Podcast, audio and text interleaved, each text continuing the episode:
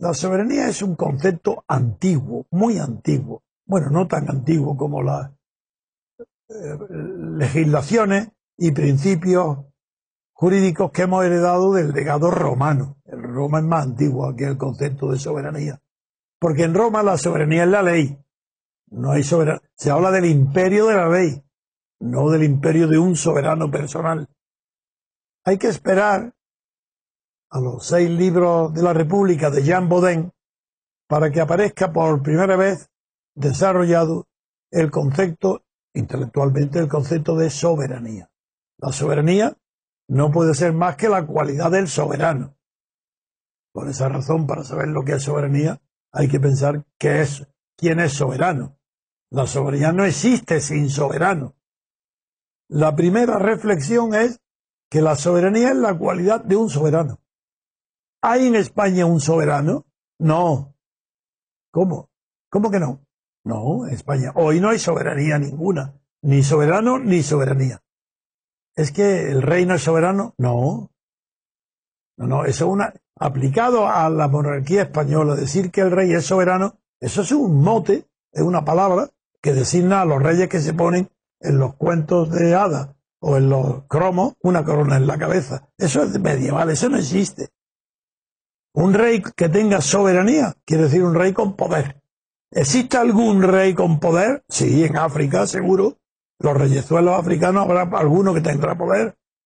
Es que el rey de Inglaterra, la reina de Inglaterra, tiene soberanía de ninguna manera. ¿Por qué? Porque no tiene poder. Quien tiene poder en Inglaterra es el Parlamento. Ni siquiera el gobierno ni el primer ministro. El Parlamento tiene la soberanía inglesa. Es que, ¿Y quién tiene la soberanía en España? Hombre, si estudiamos a los mejores sociólogos del siglo XX, por ejemplo a Max Weber, ahí vemos que con claridad que soberano sería aquel que tenga el monopolio legal de la fuerza. El que tenga el monopolio legal de la violencia, es el soberano. El que puede aplicar las armas legalmente, y por eso solamente puede haber uno. Si hay dos, habría peligro de enfrentamiento. El soberano, solamente hay uno que pueda utilizar, dar las órdenes oportunas al ejército. Entonces, ¿qué es esto de la soberanía? Si leéis la Constitución, os vais loco. Es peor todavía. Quien lea la Constitución española buscando qué entiende por soberanía la Constitución española está perdido, porque ahí se encontrará con el soberano. Y también hay otro que dirá que, que la soberanía está en el Parlamento y lo dicen, es el órgano de la y le llaman soberanía nacional. Ah, no, no, sé por qué se distingue entre soberanía nacional, el Parlamento, y la soberanía del rey, que sería estatal. No lo sé. ¿Por qué hacen esa distinción? Veamos a ver si es verdad. ¿Hay soberanía en el Parlamento? Depende. El Parlamento depende de, lo que, de las funciones que tenga. ¿Quién designa al Parlamento? quien designa al Parlamento, si lo hace libremente, tiene más poder que el Parlamento, puesto que le puede obligar a cambiar de opinión y a cambiar las leyes. En España el Parlamento está basado en alguna soberanía superior a la suya? No, porque teóricamente superior, superior a la soberanía del Parlamento es la soberanía popular, teóricamente. Si el pueblo, es decir, los votantes, eligieran libremente a los diputados del Parlamento, entonces la soberanía sería del pueblo que nombra a los diputados y los puede quitar. ¿Es eso lo que pasa en España? No. ¿Cómo que no? No. Son los jefes de partido, el aparato dirigente de partido, los que hacen las listas de candidatos a diputados. Por tanto, son los jefes de partido y los aparatos de partido los que tienen el poder de designar a los diputados que van al Parlamento. Luego la soberanía española está dividida en una, en, una pluralidad de partidos que todos son estatales, todos cobran de los impuestos, en cuyo caso, claro, si el pueblo español dejara de pagar los impuestos, sería el soberano, porque entonces ya los partidos estatales y los partidos políticos no podrían ser soberanos porque el pueblo español dejaba de financiarlo con sus impuestos. Pero como no lo hace, pues eh, hay una dejación de la soberanía popular que no la ejerce y ha delegado para que lo hagan unos individuos que nadie ha designado, que forman una capilla, una oligarquía del aparato dirigente del partido. Que como no es uno solo, sino son varios, ninguno de ellos tiene la soberanía.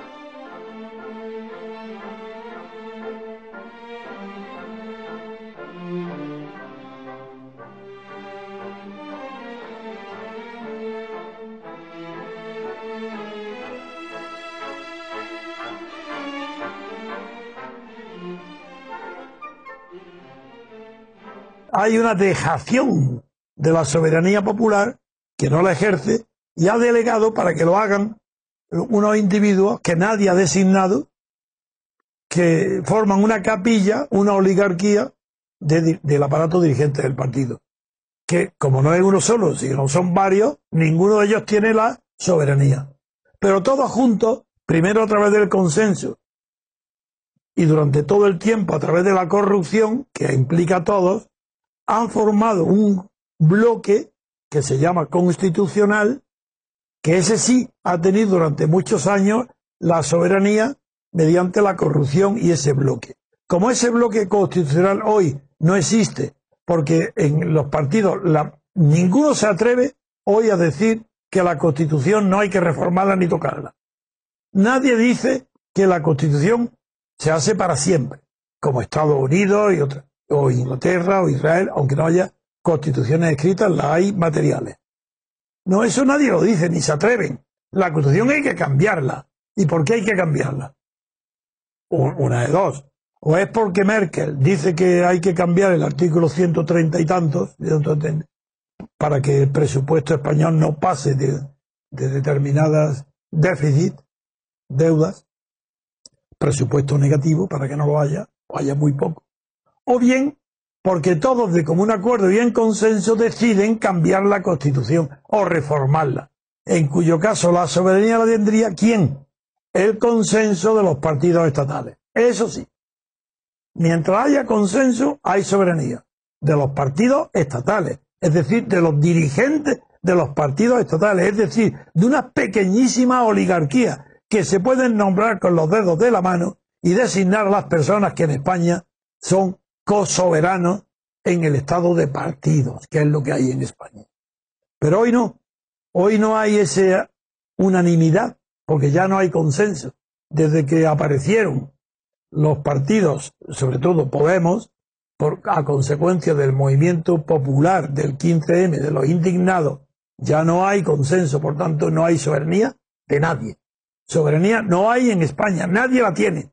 Por esa razón los catalanes se creen se extrañan de que el Estado los meta en la cárcel. No esperaban, lo dicen, no creían que el Estado podía reaccionar.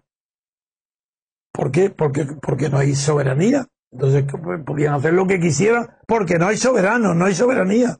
¿Cuál ha sido su error? Que el Estado tiene una inercia, una máquina, una policía, un ejército, una burocracia que sin soberanía, sin que nadie lo ordene, aplasta a lo que lo quiera aniquilar.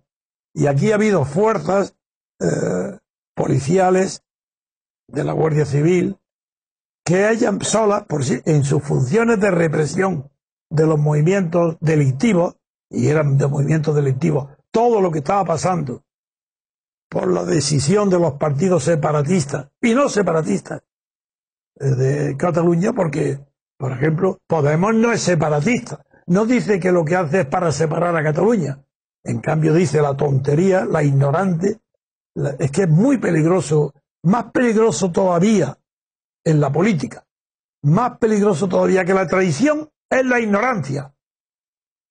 Si Rajoy es más cobarde y más ignorante que traidor, porque cree que el Tribunal Constitucional tiene la soberanía y por tanto, si tiene problemas con Cataluña, se los encarga que lo resuelva al soberano Tribunal Constitucional. Pero qué locura, qué tontería, qué nivel tan bajo intelectual y político en estos conceptos.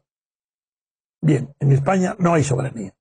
Nadie tiene soberanía. Por eso pasa lo que está pasando en Cataluña.